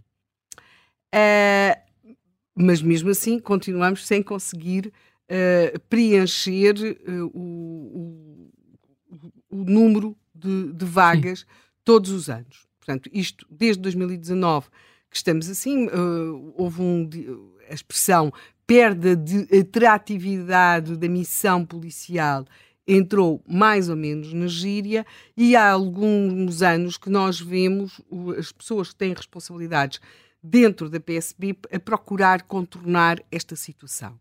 Nós temos, segundo declarações de um responsável, que já não é, mas de um responsável, para se manter uma esquadra aberta são precisos 12 polícias, pelo menos, e são apresentadas estatísticas que dizem que, por exemplo, Portugal tem um elevado número de esquadras, ou seja, uh, nós, o, o Comando Metropolitano de Lisboa, que servirá 1,2 milhões de pessoas, tem, tem ou tinha em funcionamento 64 esquadras. E, diz, e, dizem os responsáveis da PSP, se nós comparássemos isto com os valores que são praticados em Espanha, teríamos apenas sete esquadras e meias. Portanto, a certa altura, houve a intenção, e tem havido a intenção, de encerrar esquadras, criar maiores esquadras e colocar agentes, na, por exemplo, nas juntas de freguesia. Esta é uma questão muito sensível. A, direção da PSP diz que, abertura, que termos tantas esquadras a funcionar Uh, na prática, é aquela, aquela expressão que nós já ouvíamos na Covid, que é uma falsa sensação de segurança, porque não representará uma verdadeira sensação de segurança, não representará uma real segurança, até porque só uh, a expressão, o, o Magina da Silva usava a expressão que era que estas, esta profusão de esquadras que nós temos comem polícias, porque elas para funcionarem têm de ter os tais 12 agentes que, segundo ele, depois não estariam na rua. Mas note, por exemplo, nós aqui no Observador, Observador até temos tido uh, uma colunista, a Margarida Bentes Penedo, que muito hum. tem referido sobre a questão de não haver ou, uh, outro tipo de equipamento, é, por exemplo, também as caixas multibanco e tudo isso, mas, por exemplo, em alguns bairros sociais, em Lisboa, como as populações reagem mal ao facto de não terem polícia não terem uma esquadra, não terem um agente, como se sentem uh, inibidos. Desamparadas. Desamparadas, porque a liberdade das pessoas, sobretudo depois quando nesses bairros começa a haver determinado tipo de problemas, um, as pessoas sentem-se excluídas. A implicava, a racionalidade da organização das, das esquadras implicava que houvesse menos, mas depois houvesse olha, carros na rua, não é? Carros na rua, circular, andarem rua. à volta e tal. A partir do momento que há menos esquadras, mas as, as, os, os, polícias muitas vezes estão fechados em trabalhos burocráticos. Sim. Esse é outro, outro drama. Esse é outro drama. Outro drama. Dentro das esquadras, uh, não temos os agentes na rua que dão tranquilidade às pessoas, não é? Sim, sim. Isso, isso, isso, isso seria muito mais benéfico. Sim. Sim, e sim. mais eficaz do que termos eh, as polícias acantonadas ou fechadas nas, uh, nas quadras e, e espalhadas. E, não é? e, a, e, a, e a preencherem papéis e mais papéis. Funções administrativas. Funções, e, funções administrativas. Uh, agora, também se tem de perceber porque é que, se calhar, estes protestos se fazem sentir neste momento mais até na PSP do que na GNR. É que há aquilo que se considera ser a área metropolitana de Lisboa, um, afetará a si e à, e à sua segurança qualquer coisa como 35%, não é? Daquilo que são os efetivos da PSP. Portanto, nós temos agentes que vêm, na maior parte, do norte do país, e que depois acabam por ter de passar vários anos na área metropolitana de Lisboa, porque é esta área uma daquelas que mais complexa, uh, mais complexa e, e, na prática com menos condições. E, depois aqui temos um problema que é o problema da habitação, e estão longe da família, portanto há todo um, um conjunto de despesas em, em crescendo e que, e que pesam mais na PSP do que na GNR, que não tem essa uh, essa deslocalização, porque, como sabemos, a GNR trabalha sobretudo uh, em áreas não urbanas. Portanto, nós temos um, uma, uma polícia com uh, fraca atratividade, com problemas estruturais. Uma outra questão que eu também acho importante é que, dada a falta de, de atratividade, a exigência para se integrar a PSP tem vindo a baixar. Não, é, não foi apenas a questão da altura ou da idade mínima, que era 19 anos, ter passado 18 e a máxima, que era 27, ter passado para 30. Uh, ah, também se ter passado a aceitar que os candidatos não tinham de ter o 12 ano, mas apenas tinham de estar a frequentar o 12 ano. Depois uh, também se resolveu mexer na prova de conhecimentos, uh, que passou a valer 60 em vez de 50%, porque ali a parte física ia estando complicada. Mas, por exemplo, eu gostaria de perceber qual é que é o impacto, por exemplo, da avaliação psicológica, que tinha cinco escalas de classificação e um peso de 25% na ponderação final, passou de cinco escalas de classificação unicamente para apto ou não apto. Portanto, é, é, houve aqui uh, também uma alteração. Ou seja, nós vemos uma polícia que de facto tem pouca atratividade, que tem problemas de, na, até na, na sua uh, orgânica de funcionamento. Acho que se calhar valeria a pena discutir esta, esta questão destas esquadras, uh, se realmente temos esquadras a mais ou não, mas o que é que isto significa. Uh, eu, por exemplo, e aqui agora passando para, para, para a GNR, há sítios onde se sabe do interior de Portugal que à noite está um agente dentro do posto e um carro que até não anda cá fora, não é? Portanto, isto é, é absolutamente real. E, e depois temos um discurso que também é sempre muito uh, desvalorizado. Nós, nós, por causa do 25 de Abril, uh, passamos, temos um, temos um discurso que valoriza muito os militares, mas temos uh, um discurso que intelectual e socialmente desvaloriza muito os agentes da autoridade. Eu acho que talvez, se as pessoas quiserem... Desculpa lá, Helena, se, se vires a, a, a, aquilo que diz o Paulo Costa, fica-se com a sensação que aconteceu alguma coisa na Amadora que nós não sabemos o que é que foi e ele fica, fica e eventualmente até uma relação tensa com outras autoridades públicas. Claro, claro. Yeah, hum? Basta ter entrado numa sala de tribunal e ver como os juízes uh, às vezes. Ele fala cima de tribunais. Tratam, Ana, Ana Miguel, Ana Miguel Santos queria dizer qualquer coisa sobre isto. Eu queria dizer só três ideias muito rápidas. Eu, quando há pouco falava da política. Uh, Uh, uh, os nossos políticos, a classe política toda, e, e não estou a circunscrever nem ao governo, estou a dizer isto, acho que este é um problema transversal. Parece que ainda está nos anos 90, uh, eh, não aterrou no século XXI. Andamos ainda, e, e o mundo mudou tanto. Portanto, as nós não temos, uh, uh, temos que mudar o discurso, porque esta coisa de andarmos a anunciar coisas, uh, porque não há ninguém, não há nenhum político que queira dizer eu não vos quero aumentar salários, eu vou-vos reduzir os salários. Isto não acontece, isto não é possível. O grande problema aqui é que as pessoas hoje, a disseminação da informação, começou por, por destacar a questão do Telegram. Hoje existem meios de disseminação da informação, seja ela manipulada ou não, verdadeira ou não, que provoca e alimenta estes movimentos, ou, ou, melhor, permite, facilita, facilita estes movimentos inorgânicos, porque as pessoas começam a ter noção muito mais rápida, rápida da, uh, da disparidade em que vivem. Portanto, nós continuamos a tratar a, a, tratar as pessoas como se fossem crianças. E então agora vou dar uma repousadinha a ti, vou dar outra repousadinha assim. E, e, portanto, isto não pode acontecer. Segunda ideia muito importante: as políticas de segurança não são políticas da extrema-direita. Nós temos que acabar nós temos que começar a ver os partidos mais ao centro, um, seja à esquerda, seja mais à direita, isso não interessa, a falarem destas questões. Nós não podemos. Porque os movimentos inorgânicos só resvalam, só escalam para outro tipo de situações se nós não tratarmos as pessoas com seriedade e com responsabilidade. O problema aqui é que as pessoas estão fartas de ver. Ainda ontem o Ministro uh, da Administração Interna dizia eu estou muito solidário com vocês. Agora coloquem-se no lugar do, do, do, do, polícia que está em Vila Real a ouvir o ministro dele a dizer: Ah, eu sou muito sensível com vocês, mas. Mas nada. Então como é que me vai resolver o problema? Porque as pessoas são muito pragmáticas, as pessoas não fazem grandes exercícios e, e, muito elaborados para tentar. As pessoas querem é resolver o problema uhum. delas. Outra coisa que é muito perigosa, e, e aqui começou por acontecer desde ontem. Eu comecei a ver que é este movimento inorgânico, nós não podemos colar só à questão da, da PJ, porque isto é que é perigoso, nós criarmos, colocarmos uns contra os outros. E esse é o grande problema que tem existido desde o 25 de Abril em todas as matérias de segurança e as maiores dificuldades que nós temos tido neste, tido neste país tem sido exatamente a incapacidade dos destas organizações, sejam elas função militar, sejam elas função de segurança, de falarem entre elas, de coordenarem políticas sinérgicas de segurança. Nós temos uma dificuldade enorme em falar de segurança nacional.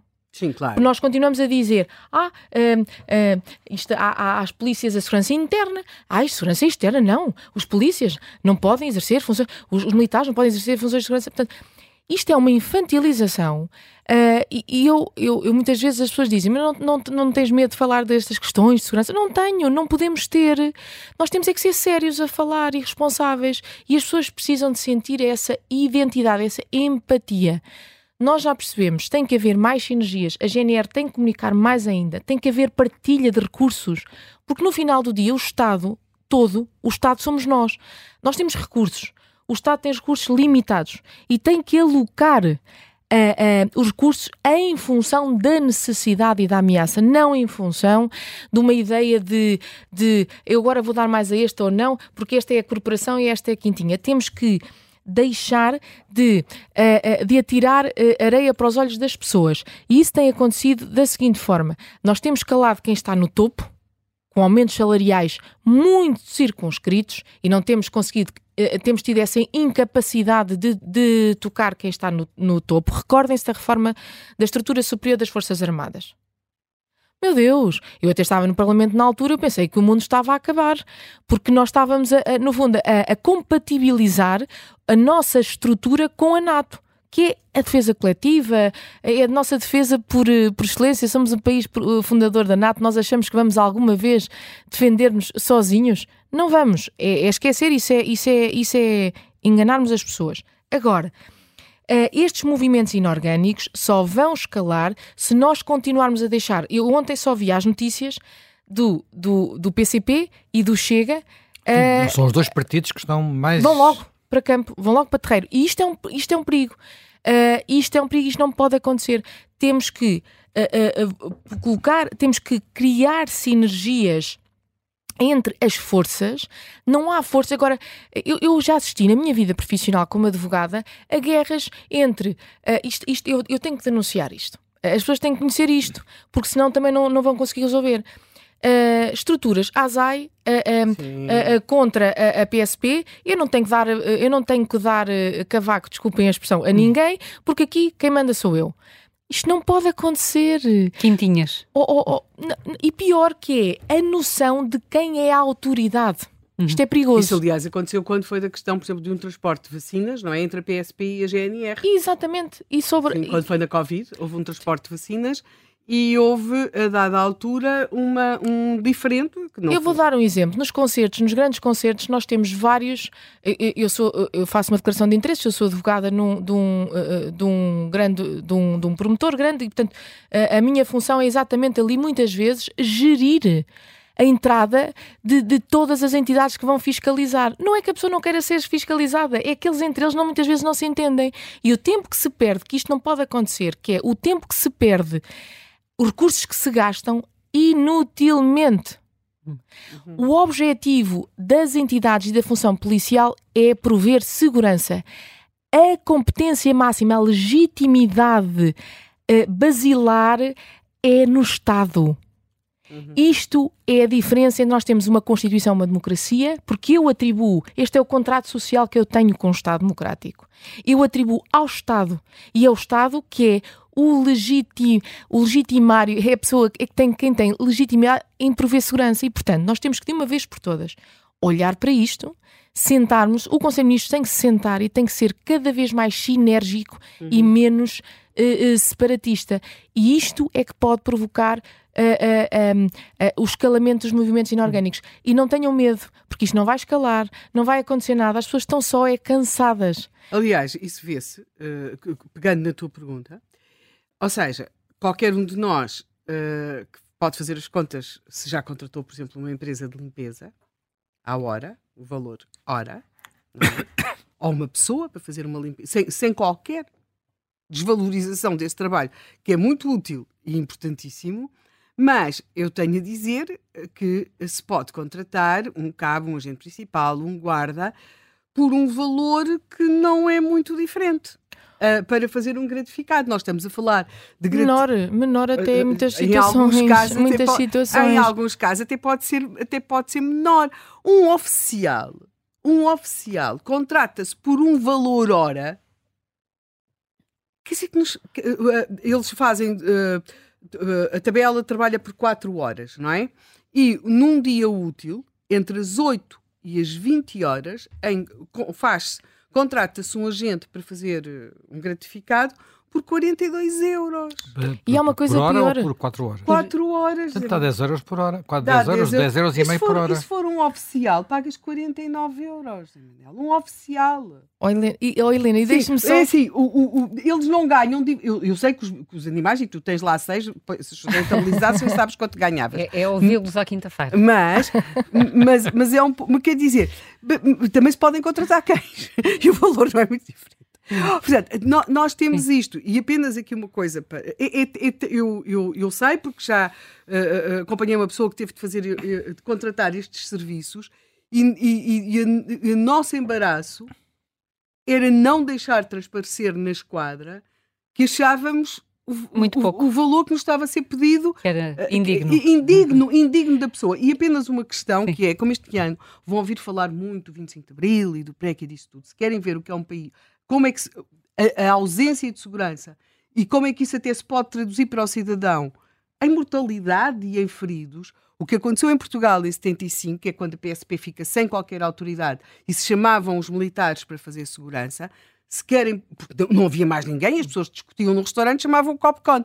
Se querem perceber o que é, não é por mais nada, é porque a formação deles não é para aquilo, as armas deles não são para aquilo, os transportes deles não são para aquilo, e portanto, a diferença entre ter agentes de segurança com formação, e hoje têm essa formação, do que ter outras entidades. Portanto, eu realmente eu tenho pouca paciência, uh, seja para aquelas conversas daquelas pessoas que se, que, que se acham uh, que a forma de fazerem prova de que são uh, pessoas muito engajadas socialmente a fazerem artigos a dizerem mal da PSP.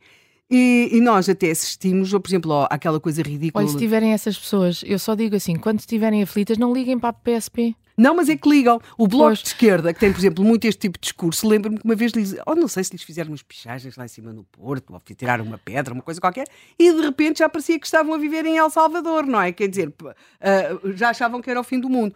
Portanto, mas se quiserem ver do que é que os polícias estão a falar, procurem uma coisa que se chama tabelas de valores devidos pela prestação de serviços remunerados pela GNR e PSP. Procurem. Este é o grande problema que eu também queria só para fechar. Muito rápido, e é muito rápido. tantos ouvintes Olha, querem participar. É, é, o problema na administração pública uh, uh, tem, tem precisamente a ver com isto. E o problema tem sido, e quando digo administração pública, digo total do Estado, que é. Um, a forma de resolver os problemas é, em vez de se hum, rever a, a tabela remuneratória e, e, e, diminuir essas, essas, essa possibilidade de criar anticorpos entre as uhum. pessoas uhum. e, e, conflitos, é as, as, taxas e subsídios e é, é subsídio de risco, é subsídio daquilo, é subsídio de não sei o quê. Uhum. Não é claro, remunere-se, entre... remunere-se claramente a função policial, a função militar, com clareza, não é subsídio para isto, parece que andam ali a pedinchar por esmolas. E isso só serve para desvalorizar e para desfocar e desorientar o agente, neste caso, que é o que estamos a falar, da sua missão eh, eh, eh, primordial, que é prover segurança. Temos um agente da PSP uh, a participar, um não, temos vários, mas vamos ouvir agora em primeiro lugar o Sérgio Gomes, que está a ligar do Barreiro. Muito bom dia. Bom dia. Muito bom dia. Deixa-me só baixar aqui o volume da rádio, porque senão isto vai... Obrigada, ainda bem que, que já está aqui a par destas necessidades técnicas. Muito bem, agora vamos ouvi-lo uh, com mais, muita... Com... Mais uma vez, bom dia a todos. Uh, e desde já agradecer à Rádio Observador por mais uma vez dar espaço a uma coisa tão importante como esta situação que se está a passar. Eu queria desde já começar por, por, por dizer que repugno qualquer forma de luta ou protesto minha de qualquer outro meu colega que seja contra a, a legislação portuguesa e, nomeadamente, aos deveres estatutários dos polícias. Eu sou agente da PSP há 26 anos e queria por, começar por agradecer também ao Pedro Costa pela sua iniciativa, pela sua coragem, por aquilo que está em risco da sua vida profissional o meu grande obrigado. Já o fiz pessoalmente, eh, porque participo ativamente, tenho participado ativamente desta forma de protesto, neste caso de me deslocar à Assembleia da República sempre que posso. E por isso agradecer à minha família, à minha mulher e às minhas filhas, o tempo que despendo de estar com elas para, para esta luta e por não ter a coragem de fazer, alguma, fazer aquilo que alguns colegas meus fazem, que é ficarem com as suas famílias e não lutarem pelos seus direitos. Eu, infelizmente, não consigo e tenho feito isto. Depois deste agradecimento e esta tomada de postura relativamente às formas de protesto, que repugo qualquer uma que seja ilegal, uh, gostava de dizer que esta luta não é só nossa, esta luta também dos oficiais de polícia e de todos os, uh, a todos os quadros das forças de segurança portuguesas. Isto chegou a este ponto e estas formas de luta por, uh, por uma, uma razão simples pela surdez e o hum. autismo do poder político em Portugal nos últimos, não é oito anos, é todos. Porque todos, todos, o poder político tem feito é nada pelos polícias. Uh, este, este, este protesto iniciado pelo Pedro, e que é, na minha opinião, um, as suas reivindicações são lógicas, perfeitamente lógicas, e que são, e que, e que, e que são fáceis de perceber, uma regra três simples, como ele diz, e citando, consegue provar isto. E, e, para não falar de todos os problemas que teríamos aqui horas e horas, eu não quero uh, falar de todos os problemas que existem nas forças de segurança, vou falar apenas deste, uh, que é o problema salarial. Em 2011, um, um polícia ganhava 789 euros quando iniciava a sua carreira. O ordenado mínimo nacional nesta altura era de 485 euros havia uma diferença de 62,8% entre o ordenado mínimo e um ordenado de um polícia. Em 2024, um colega que saia da formação e que inicia as suas funções ganha 961 euros. O ordenado mínimo é de 820, sensivelmente. Uh, isto é uma diferença de 17%, 17,24% percentual. Isto é, é, está à vista de toda a gente. Está à vista de toda a gente o abandono que a nossa carreira tem tido. Está à vista de toda a gente o abandono que a nossa carreira tem tido. Eu, relativamente a algumas coisas que foram ditas aqui no programa de hoje, eu não ouvi agora os últimos 15 minutos, mas tenho estado a ouvir todo. Uh, essa história de, das viaturas estarem em NOP e, se, e, e, de haverem colegas que possam uh, fazer isso propositadamente, eu não digo que não haja. Duvido muito, mas não digo que não haja. E por uma razão simples. O parque, o parque automóvel, nomeadamente da PSP, que é aquele que eu mais conheço, é degradante. Os polícias trabalham por sua própria, uh, por amor à camisola e por altruísmo, trabalham em viaturas sem travões, trabalham em viaturas sem luzes, trabalham em viaturas sem piscas, e eles fazem, pondo em, pondo em risco a sua própria segurança e a dos cidadãos. E têm-no feito ao longo do tempo. Aquilo que está a passar agora, e como é lógico, é, e que já devia ter sido feito há mais tempo, é um polícia pega numa viatura que não está em condições para andar a circular, porque pode, se eu vir um, um, um cidadão a circular, pode mandá-la parar e pode inclusivamente autuá-la e não pega nela. Um polícia não pode trabalhar com um sistema de comunicações, ou seja, com um rádio, com as baterias presas por elásticos. Impossível. Porque, porque numa situação, uma ocorrência policial que tenha, se tiver que intervir com outras pessoas, e se lhe cai o rádio, saltam os elásticos, um polícia, se precisar pedir apoio, não tem forma de o fazer. Isto é ridículo. E temos que deixar de focalizar este problema nos polícias. Isto é um problema governamental e claro. político. Político. E como, e como nos disse... Sucessiva, sucessivamente, ao longo destes anos, veio um ministro novo, nós estamos, estamos, estamos cientes dos problemas da PSP e da GNR e das Forças de Segurança. Chegamos agora, vamos perceber o que é que se vai fazer. Os primeiros quatro anos não fazem nada, no segundo, zero. Zero. E o que ainda é mais triste é termos o ex-ministro, o Sr. Cabrita, que anunciou o nosso país como um dos países mais seguros do mundo, em que toda a gente pode cá ver, fez disso bandeira e acho muito bem que o faça. Mas não é à conta do poder político. É à conta do altruísmo e do sentido de Estado e do sentido de serviço e de missão que os agentes da, da PSP e da GNR e das forças de segurança têm tido. Não é por medidas políticas. E os polícias estão, neste Estado, a fazer essas ações de, protesto, porque nós não temos outra forma. E bem, um polícia não deve ter o direito à greve. Ou seja, deveria ter, mas eu até dou isso de barato. Não deve. Porque uh, se a polícia parar, a sociedade para. A sociedade para. E nós não devemos ter o direito à greve. E então temos que inovar nas formas de luta. Isso, isso, isso tem sido feito. Os sindicatos, né, que são politizados, eu sou sindicalizado há 26 anos na maior plataforma sindical deste país, dos polícias, né, os sindicatos têm sido politizados e instrumentalizados. Neste momento, neste momento, estão-se a juntar a uma luta que surgiu vindo de um colega, porque isto aconteceu assim. Isto não há aqui, hum. tal como há o Movimento Zero, o Movimento Zero não tem nada a ver com a extrema-direita. É uma estupidez. Isso é instrumentalização do poder político, dos órgãos de comunicação social, para, para uh, darem uma imagem negativa de um movimento que surgiu de pessoas que estão fartas sindic dos sindicatos não fazerem nada e que se uniram. Agora é evidente, como dizia hoje de manhã o, o, o, o, primeiro, o, o vosso primeiro jornalista, que agora me falta o nome, em 17 mil pessoas que estão num grupo, é evidente que há gente uh, que posso lhe dizer que está infiltrada dentro deste movimento e que o movimento é aberto, porque nós queremos que os jornalistas estejam a certo, nós achamos que os jornalistas, qualquer pessoa pode aceder àquele movimento. Agora é claro que se dizem coisas ali que eu devido muito, devido muito, né, que sejam sejam postas em, e que sejam postas em prática. Fizer, e se o fizerem, e se o fizerem, são maniatados. Claro. Maniatados não, são e até também há muitos hackers nestas coisas, não é? Permite Também há muitos piratas, no fundo, que utilizam isto para disseminar desinformação, não é? Que era o que o senhor Exatamente. estava a dizer. E, claro. e, e faz a desinformação, mesmo dentro deste. Olha, eu vou é dar evidente. um exemplo que se passou anteontem, porque eu estive na Assembleia, na Assembleia da República, desde que saí de serviço até perto da uma da manhã, porque depois tinha que, tinha, tive que me deitar, porque tinha que ir trabalhar no dia a seguir, tenho lá estado todos os dias. E ontem ontem andava um jornalista que tem todo o direito, tem todo o direito, que pertence à plataforma Fumaça, que é uma plataforma que é perfeitamente instrumentalizada. Eu não vou dizer porque senhores sabem e qualquer pessoa pode saber. Este senhor andou com o microfone ligado no meio dos polícias, a fazer perguntas, sabendo que ninguém falava, a ouvir as conversas que se passavam, né?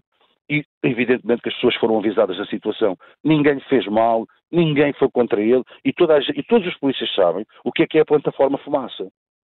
Porque nós interessa-nos que as pessoas, porque a população uhum. tem que saber isto. E, portanto, diz, diz que, este, que este movimento é, é aberto e isso, isso, também faz parte até da, da, força que poderá ter. Seja Gomes, muito obrigada por, por nos ter ligado. Deixe-me só dizer, só dizer uma coisa que eu, que eu não posso deixar de dizer, que é relativamente a estes serviços remunerados que tanto falam. Estes, o senhor Ministro, alguns no princípio de, da, sua, da sua tomada de posse, diz que os polícias podem até fazer serviços remunerados, que são os gratificados além do ordenado, podem até. Uh, eu faço-lhes uma pergunta e os senhores percebam isto e a forma que eu vou dizer isto. Uh, os senhores sabem quem ganha mais com a existência dos gratificados? Não são os polícias. Quem são? o poder político, ou o poder político. Porque eu não posso uh, dizer com, com certeza o número certo de quantos polícias estão, por exemplo, na cidade de Lisboa, de serviço e de gratificado. Mas posso lhe dizer que a grande maioria dos polícias que a população vê estão de serviço remunerado. Os senhores sabem que já falaram aqui que de, estes polícias que estão de remunerado, serviço remunerado, pagam impostos desse serviço. A polícia também ganha com isso, neste caso a PSP. Porque cada elemento que é requisitado é pago uma taxa à instituição sobre esse elemento. Claro. É aqui a questão. Portanto, quem ganha com isto. É também uma forma polícias. de financiamento. Sérgio muito Gomes, obrigado, muito obrigada. Bom dia. Resto, bom dia. Um bom, dia para si também, obrigada. Vamos a Viseu, o José Almeida é funcionário público. Bom dia. Ora, bom dia. Uh, antes de mais, agradecer ao auditório. Uh, eu já não tenho muito a dizer. O, o, portanto, acabo por dizer que é, que é camarada, ao fim e ao cabo, que eu sou funcionário público, uh, sou muito da GNR, não da PSP. Portanto, uhum. um, e, e, os, e dirá que os problemas são os mesmos? Exatamente, e acho que o, colega anterior disse praticamente tudo, mas eu gostava de aqui enumerar eh, quais são, se calhar, os problemas principais, ou aqueles que eu sinto que são mais os principais, e vejo que os colegas dizem, as condições de trabalho, que estão precárias, o apoio à saúde mental, que acho que isso é uma coisa que ninguém fala, mas deviam falar, é a reposição e a atualização dos índices. Não estou a falar na suplementação, sim, iria haver uma melhoria de suplementação e uma apresentação progressiva. Uh, isto, se calhar, são os, maiores eh, problemas.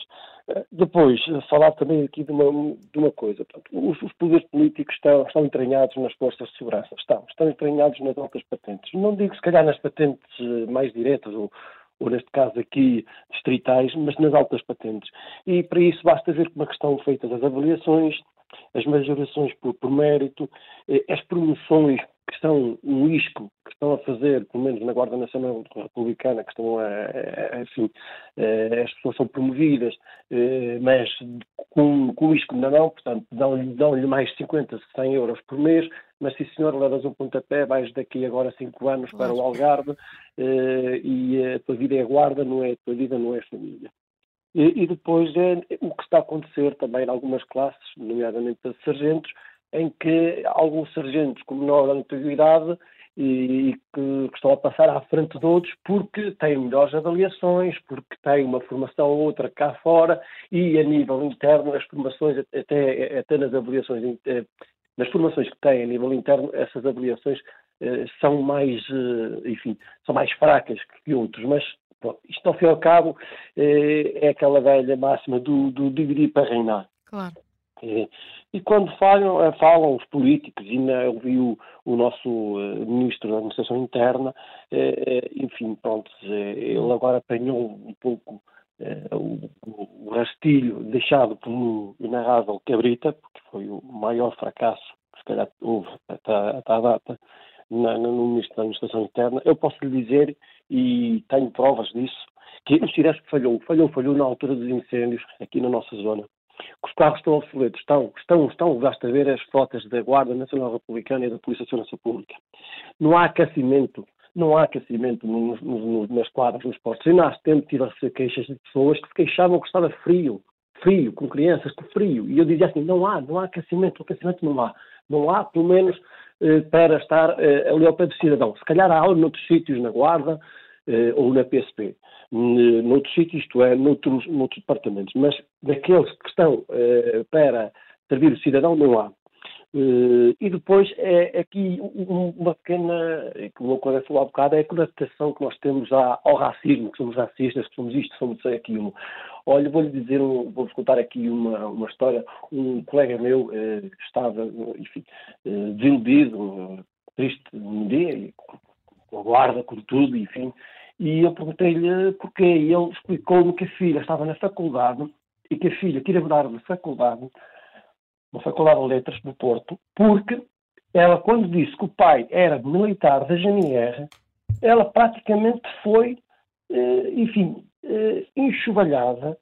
Praticamente ela, todos os dias, todos os dias, todos os dias era acusada de, de, de de, de vens para aqui com as tuas ideias racistas, tu não venhas para aqui falar assim, não venhas para aqui falar assado, e a miúda teve que mudar de escola e, aliás... Ou seja, há, até, há preconceito em relação até à profissão. José Almeida, tudo, muito obrigada. Obrigada. Nós, nós, apanhamos, nós apanhamos por tudo. Portanto, também já não há muito a falar, porque nas questões de desanciamento já foram Sim. faladas. Portanto, esta é a minha posição, portanto, e agradeço. E, no, e nós é que agradecemos. Ficamos aqui com, com um pequeno exemplo, um, um, pequeno exemplo, um caso de um uh, militar da GNR e de um agente da, da PSP. Uh, eh, queria acrescentar alguma coisa? Não, é exatamente. Esta história eh, encaixa perfeitamente naquilo que, que, que, temos aqui conversado, que estas as matérias de segurança não podem ser só faladas pelos Sim. extremos. E o problema é que depois isto fica na mnemónica das pessoas, na, na cabeça das pessoas, esta percepção de que os polícias uh, são racistas, são xenófobos, porque estão a exercer a autoridade. Este é o grande dilema da segurança do século XXI democrático, uh, que é como é que nós impomos a força ou a autoridade, como é que se impõe a autoridade num Estado de Direito Democrático. Isto é muito complicado, sobretudo numa sociedade ocidental. E esta eh, questão e estes eh, problemas eh, surgem neste, neste momento político, se calhar, Helena Matos, também não é por acaso, surgem porque esta é uma, é uma ótima forma de se discutir e de ouvirmos as propostas dos partidos. Será que vão uh, conseguir ultrapassar esta barreira de colocar os problemas da segurança no, no centro do, do debate de todos os partidos e não só dos partidos do extremo? Vai ser. Bem, isso, é um, isso, é, isso é mesmo um dos sinais mais óbvios de, do, do, nosso atulambamento, não é? Claro. Ou seja, não existe democracia sem segurança. Uh, é muito fácil, e nós vemos isso muito naqueles países que têm sérios problemas de segurança, há um grupo que vive sempre muito bem, que são as pessoas que têm meios para pagar segurança privada. Uh, uma vez uma amiga minha estava no Brasil e havia uma, uma greve que muito apoquentava, coitada, que era uma greve nos aeroportos e ela estava muito preocupada porque se tinha de deslocar de avião e no, no grupo de pessoas a quem ela dava conta desta sua enorme preocupação, porque tinha compromissos estava lá em trabalho, e, e, e, pronto, e muito à portuguesa queria fazer aquilo tudo e aproveitar para fazer tudo o que, tinha, o que se tinha proposto. E olharam para ela com um ar absolutamente impressionado, porque efetivamente só mesmo, pronto, assim, uma pessoa uh, quase desqualificada é que se preocupava com greves desse género, porque eles todos, percebeu ela, ah, pois, uns tinham o mesmo avião, outros contratavam serviços de táxi, de táxi aéreo. E, portanto, essas greves, todas essas coisas, a insegurança, passavam-lhes completamente ao lado. E até muitos deles produziam discursos fantásticos uh, de, de, contra as autoridades policiais e todas essas coisas, porque é claro que eles, no meio em que se moviam, isso não os afetava de modo algum, não, não, não tinha absolutamente nada a ver. Nós vemos Uh, isso acontece muito frequentemente, é, é, é, uma espécie de complexo de cidadela. Exato. Quando nós vamos ver, por exemplo, aqui, uh, muitas destas pessoas, por exemplo, que, no, que nos jornais escrevem e adoram escrever, uh, dizendo, e critica, dizendo e criticando a PSP, para lá de uma enorme cenobeira social, é porque essas pessoas vivem em sítios onde isso não as afeta, nunca andam nos comboios à noite, uh, nem de dia, digo eu, e muitas delas nem de metropolitano, nem de autocarro, nem de coisíssima alguma. E portanto. Helena, e convenhamos, também é porque escrevem porque é fácil encontrar ah, não, estes temas sim, e bater, não é? Sim, claro, uma pessoa fica Vão logo simpática, na... uma pessoa fica logo, é? fica logo conhecida e não sei o quê. Portanto, há esta, há esta questão, mas para que se perceba, e nós temos, nós aqui damos sempre o caso, o exemplo, não é, da França, de um país onde um, uh, ah, acaba, acabou, porque houve uma degradação daquilo que era a função policial, e como a dada altura não se consegue já exercer a função policial, tem, tem de se chamar, e chamam-se forças especiais, chamam-se militares. Sempre que nós temos de chamar forças especiais para intervir num determinado local, a democracia perde. Quer dizer que já não se resolve da forma comum. Por outro lado, as populações, e, e, e, frequentemente as populações mais fragilizadas, têm uma excelente relação com as forças de, de segurança, reivindicam a sua presença, mesmo que seja na tal falsa sensação de segurança, mas muitas vezes temos que perceber aquilo que dá coesão a um território. Nós pensamos sempre as questões de segurança com as questões das áreas suburbanas de Lisboa, Porto, Setúbal, que podem ter questões podem ter e têm frequentemente questões complicadas e em que, neste momento, nós vemos, por exemplo, questões que vão muito para lá desta, deste, do dia a dia da nossa segurança comum. Nós sabemos neste momento temos a, a, a trabalhar em Portugal uh, grupos criminosos provenientes da América Latina com um grau. A maior de... célula do PCC está em Portugal. E, portanto, com, com um de grau de violência e de, e, de, e de operacionalidade muito superior àquilo que é habitual. Portanto, nós temos de entender, por exemplo, quando se fala do interior de Portugal, que se queremos falar de coesão, temos sim, temos de ter esquadras, Porque... temos de ter postos de segurança, temos de ter a GNR as populações têm de percepcionar os territórios como seguros, porque senão deixam de querer estar lá. Logo, aqui em relação a estas matérias, mas se quiserem mesmo perceber o que é que pode levar à degradação da segurança, olha, vejam aqueles vídeos que agora até andam por aí a circular da, da televisão no, foi no Equador, Equador no Equador, Equador, não é? Pronto. É aí que se pode chegar. E depois aí não interessa dizer que o país é democrático, não porque deixa de ser. Portanto, não. há aqui também uma questão social que não pode, não pode ser afastada disto. Quem vive dentro da bolha conseguirá sempre assegurar a sua própria segurança, ou então fazer aquilo que fazem muitos, que é viver para outro país e de lá continuar a produzir aqueles discursos uh, sobre, sobre os polícias, que, que, são isto, que são aquilo, que não sei o quê, mas a verdade é que os polícia, os, os agentes de autoridade, no caso de Portugal, a PSP e a GNR, são fundamentais.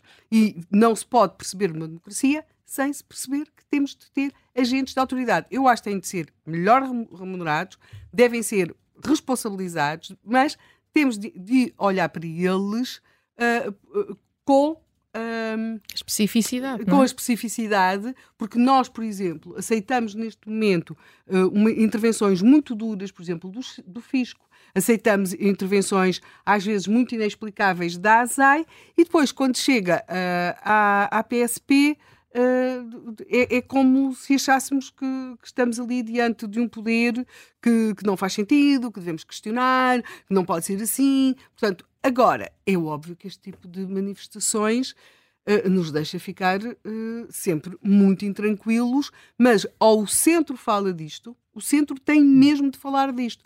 O, os partidos de centro perderam o juízo e perderam o siso político há largo tempo. E numa das matérias em que começaram por perder o juízo, o siso e o bom senso, foi exatamente na questão da segurança. E mais, é muito fácil perder a segurança. Depois recuperá-la é muito difícil. Demora mais tempo e nunca é um processo uh, tranquilo. Eu gostaria aqui de também dizer, em, em, democracia eu acho que estão aqui pessoas uh, que vivem nela há mais anos do que eu, dito assim de uma forma mais simpática. Em democracia não pode haver tabus, não pode haver temas tabus. Nós temos que ser capazes de conversar eh, sobre eles, podemos divergir e temos que ser tolerantes com essa divergência. Agora, sem dúvida, eh, as pessoas aqui, eh, pegando aqui nestas duas últimas intervenções dos, dos nossos ouvintes, com casos concretos, eles não se estão a sentir representados. E esse é que é o problema principal porque eles sentem que nem os sindicatos conseguiram cumprir essa missão de representação. Hum. Eu dei-lhes uma procuração, eles não estão a defender os meus interesses. E, portanto, o que nós fizemos foi, durante muito tempo, os políticos quiseram calar quem estava no topo e que foram conseguindo, uh, atirando com algumas esmolas para baixo, uh, mas agora esta, as pessoas estão cansadas e hoje é muito mais fácil estes movimentos. Aliás, o número de sindicatos na, na PSP levou a dada altura quase que a uma denúncia da forma como eles estavam a ser formados, porque havia sindicatos na PSP que não representavam rigorosamente. Não, não, isso não foram... representam rigorosamente E a história ninguém. dos sindicatos tem sido uh, altamente instrumentalizada e altamente uh, uh, maniatada pelos partidos da forma errada, porque podiam ser manipulados da forma correta. Agora, quando a, a, a Carla perguntava aqui uma questão que é muito importante, nós estamos em momento eleitoral em período eleitoral e os partidos estão a fazer uh, os seus programas políticos. E eu, uh, estão aqui pessoas que têm muito mais. Uh, lá está, mais anos de democracia do que eu e que já viram muito mais coisas do que eu. E eu pergunto, nos últimos anos. Ehm, quem tem sido os, os, os, os ministros com as pastas da defesa e da segurança e da administração interna? São políticos. São políticos tudo bem, mas que são pessoas que não têm experiência nenhuma política, não conhecem uh, uh, técnica uh, sobre as matérias que, que acabam por, por tutelar. tutelar. E, portanto, hoje em dia nós temos que esquecer. Uh, e, e, isto também é um, um apelo que faço uh, aos partidos. Cada vez mais, nós olhamos muitas vezes que é, esta falta de representação também não acontece só Uh, relativamente aos, aos, sindicatos ou à direção nacional.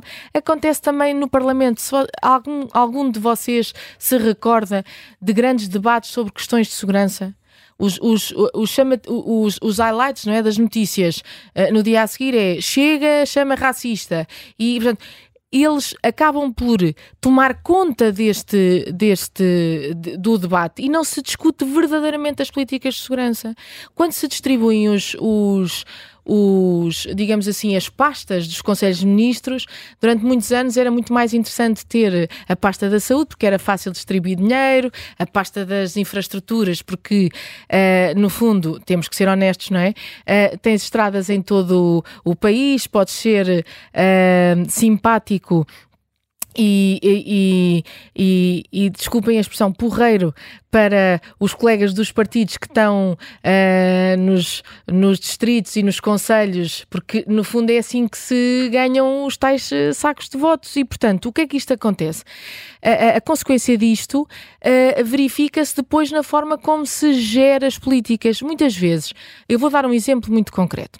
Nós temos o caso da Defesa Nacional. Nós achamos que uh, os fundos, os recursos que nós utilizamos, podem ser só financiados pelo Orçamento de Estado. Está errado. Há fundos europeus, o PRR, uh, eh, o, PP, o PRR, PPR é outra coisa, o PRR uh, eh, está agora a financiar uh, aquele grande navio polilogístico da Marinha.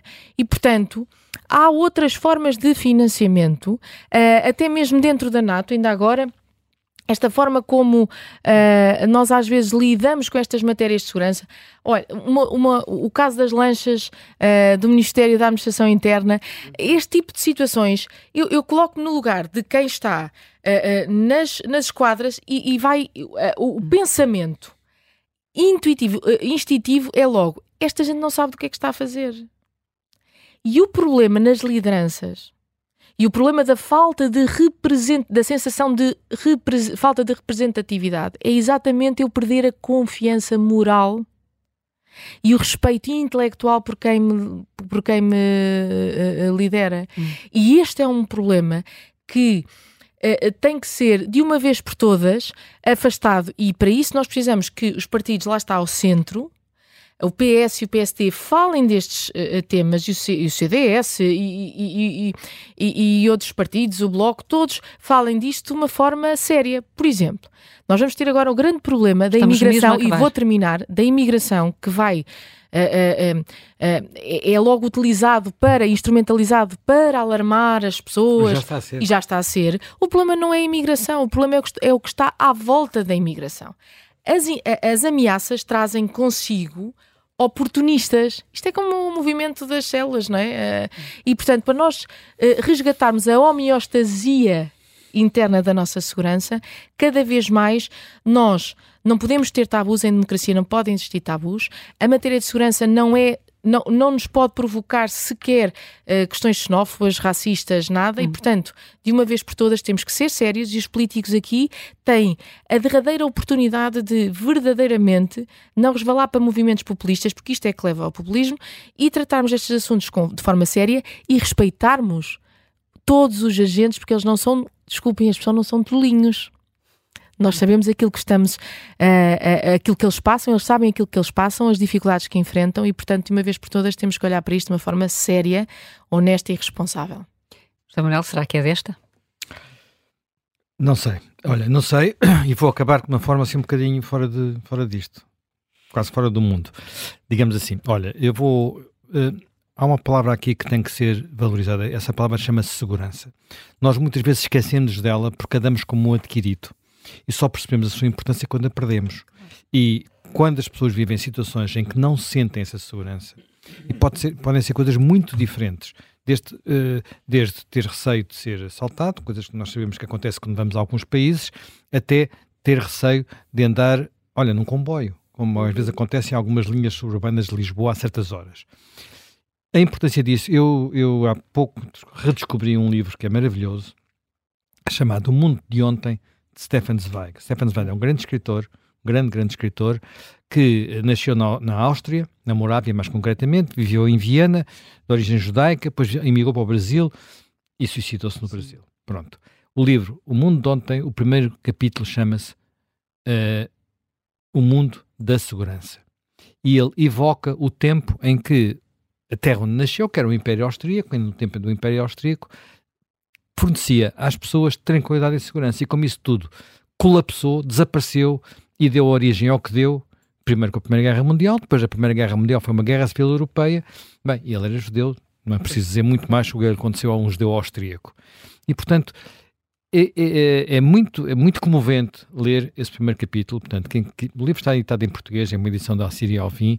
Está, encontra está. Stefan Zweig, O Mundo de Ontem, é, uma é um livro autobiográfico que escreveu pouco tempo antes de morrer, e este primeiro capítulo mostra-nos bem como a segurança é importante para as pessoas. Ficamos então com essa palavra, segurança, e também com, com esta sugestão de leitura. Uh, muito obrigada por mais uma vez, Ana Miguel dos Santos, ter vindo ao Contracorrente. Amanhã um outro tema. Até amanhã.